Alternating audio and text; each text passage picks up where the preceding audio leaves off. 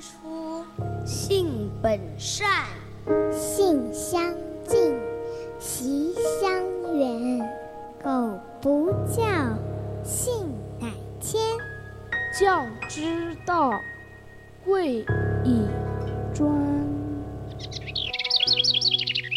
金戈铁马，不敌琴棋书画；青山古道，品一杯禅意清茶。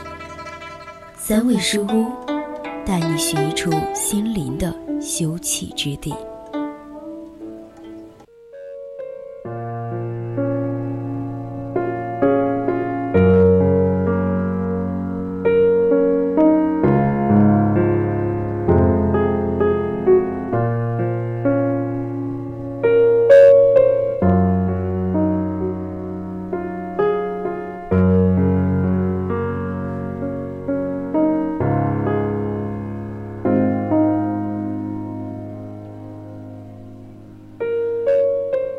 回头去看自己走过的青春岁月，记得那些快乐的时光，更难以忘怀的，是因为年少无知而伤害过的人，做错过的事。因为快乐是可以复制的，而那些遗憾，却在不可挽救的忧伤基调中，留下永恒。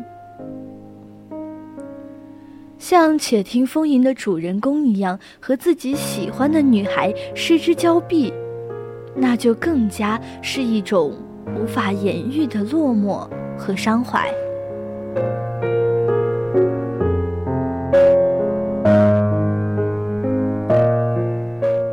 《且听风吟》是日本著名作家村上春树创作的一部中篇小说，发表于一九七九年。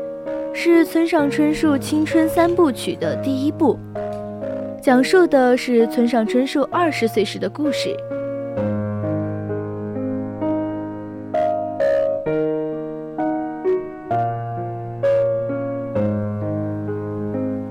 小说的情节并不复杂，讲述了主人公暑假期间带着学潮后的疲惫，从东京回到故乡神户的故事。倦鸟归巢，家庭是最温馨的港湾。那些日子里，我当真以为这种将一切换算成数值的做法，也许真能向别人传达什么，而且深信，只要有什么东西向别人传达，我便可以确确实实的存在。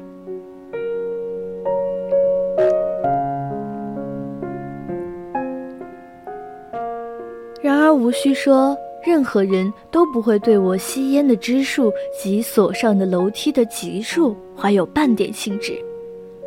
我感到自己失去了存在的理由，只落得顾影自怜。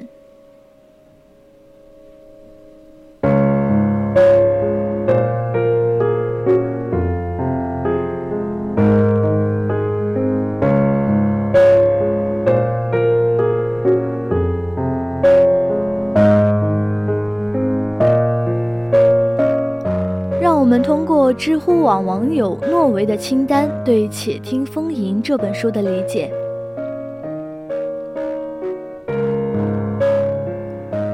抱着学习写作的心态打开了《且听风吟》，看完整个故事之前一直在想，到底是怎样一种文字能让一个仅有三十岁的作者可以让日本文坛为之震动？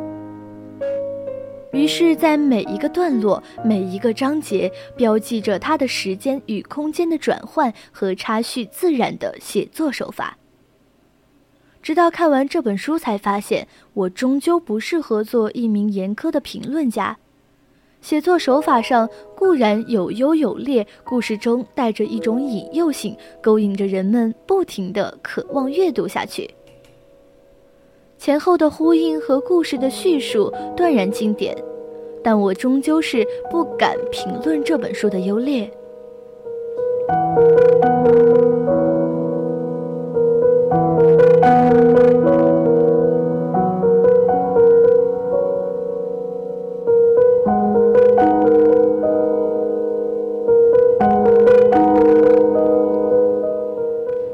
而且听风吟给我留下的是一种看破红尘的体验，就像小说里面的鼠一样，他的小说始终没有性场面，也没有一个人死去。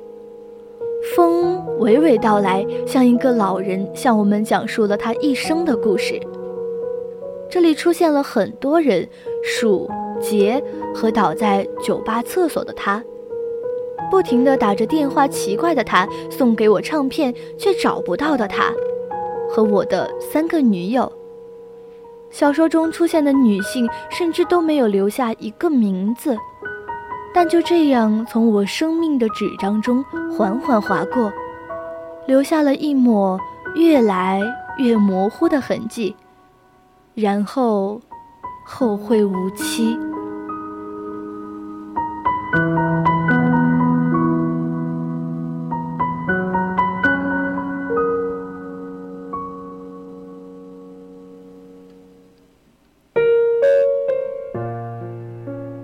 而我看似冷漠地直说出只言片语，似乎与一切保持着自己强调了无数次的距离。他们在人的河流和时间的长河中消逝得无影无踪。想哭时却流不出眼泪的我，其实比起谁都温柔。也许真如哈德菲尔德所受，同宇宙的复杂性相比，我们这个世界。不过如蚯蚓的脑髓而已。我似乎看清了这一切的秘密，但我不是从帝国大厦上一跃而下的人，更没有机会穿越火星的井了解宇宙的秘密。我只不过是从小不会说话、不时说谎，甚至我知道现在还是这样寡言少语的人。然而，人感到无法逾越的距离，对于我来说，这距离却是最大的温存。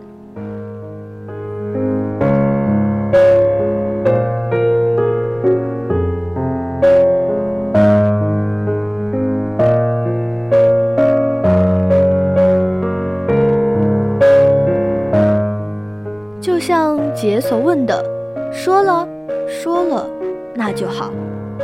如此大多数的生活无法言喻，而我在此刻陪着你。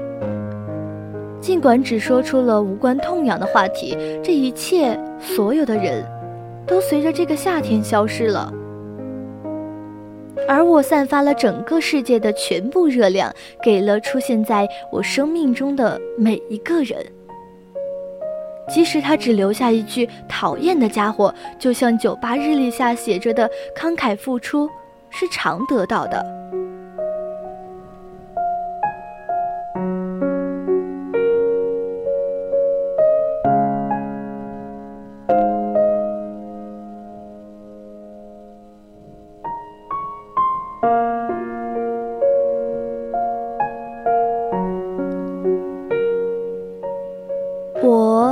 就像一个太阳，对自己发出的温暖浑然不知，并被人视为冷静。这大概是我看破红尘的最好证据吧。一切都一去了然，任何人都无法将其捕获。我们便是这样活着。回到现实，我终究是无法如此从容，之后不知道怎样摆放的。手中的尺度，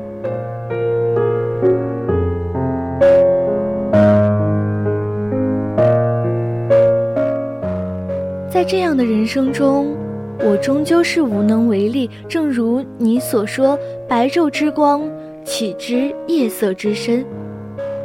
愿四季之风不断吹过，我便愿做那听风人。也许这风能在耳边让这故事将你我轻轻包围。沉溺且听风吟欲情于心。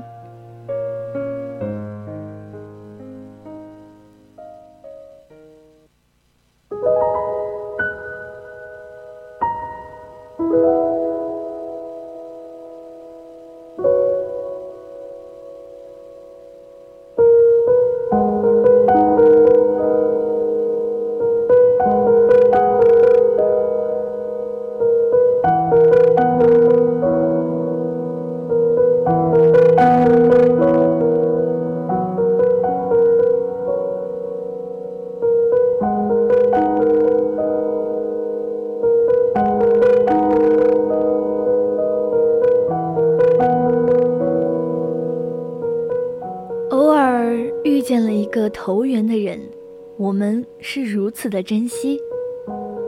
下一站你们想去哪儿走走？